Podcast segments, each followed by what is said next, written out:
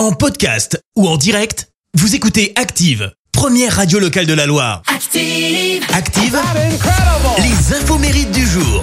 Soyez les bienvenus en ce mercredi 25 mai, nous fêtons les, les Sophie. Côté anniversaire, la belle-sœur de Gad Elmaleh fête ses 50 ans. Il s'agit de Barbara Schulz et elle a percé au cinéma dans les années 2000 et c'est grâce euh, à elle, écoutez bien, que le film Jean-Philippe a vu le jour en 2006.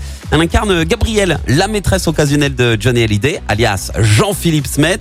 Et mon homonyme, le scénariste Christophe Turpin, a confié à l'époque, euh, je n'avais aucune certitude sur la faisabilité du projet. Seule Barbara Schulz, emballée par l'idée, m'avait conseillé d'aller euh, au bout en me promettant de tout faire pour euh, la faire passer à Johnny. Et effectivement, eh bien, Johnny Hallyday a fini par accepter de lire le scénario et de participer au film. Résultat, gros succès avec plus d'un million d'entrées pour le film.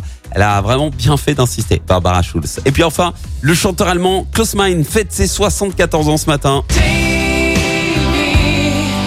C'est le chanteur du groupe Scorpions. Klaus Meine, lui, il a perdu sa voix euh, au cours de l'enregistrement du huitième album et il a dû euh, subir une intervention chirurgicale aux cordes vocales. Heureusement, il a pu reprendre le micro.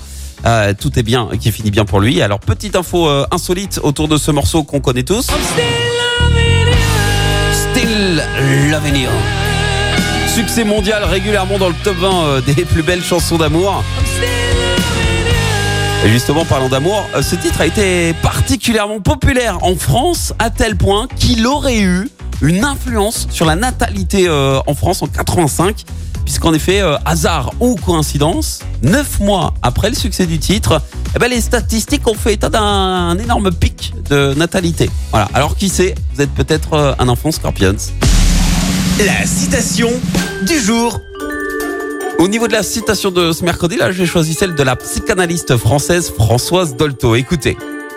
Dès que les parents ont appris à leurs enfants à parler et à marcher, ils leur ordonnent aussitôt de se taire et de rester assis.